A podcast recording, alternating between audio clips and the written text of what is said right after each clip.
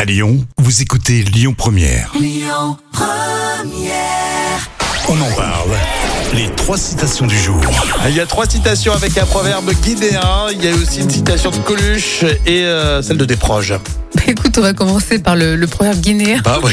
non. Non, Ah, il est super celui-ci. Alors quand on coupe les oreilles, le cou, Euh, le cou. le euh, cou, euh, le cou. Hein. Oui, bien sûr, le cou, oui, oui.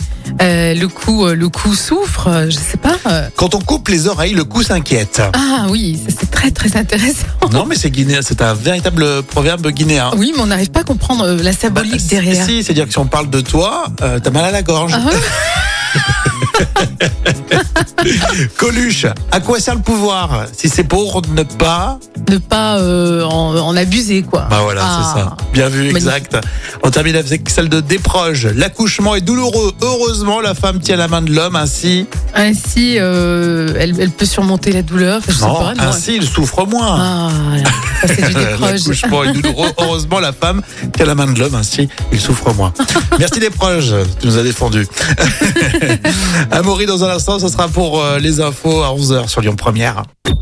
Écoutez votre radio Lyon Première en direct sur l'application Lyon Première, lyonpremière.fr et bien sûr à Lyon sur 90.2 FM et en DAB+.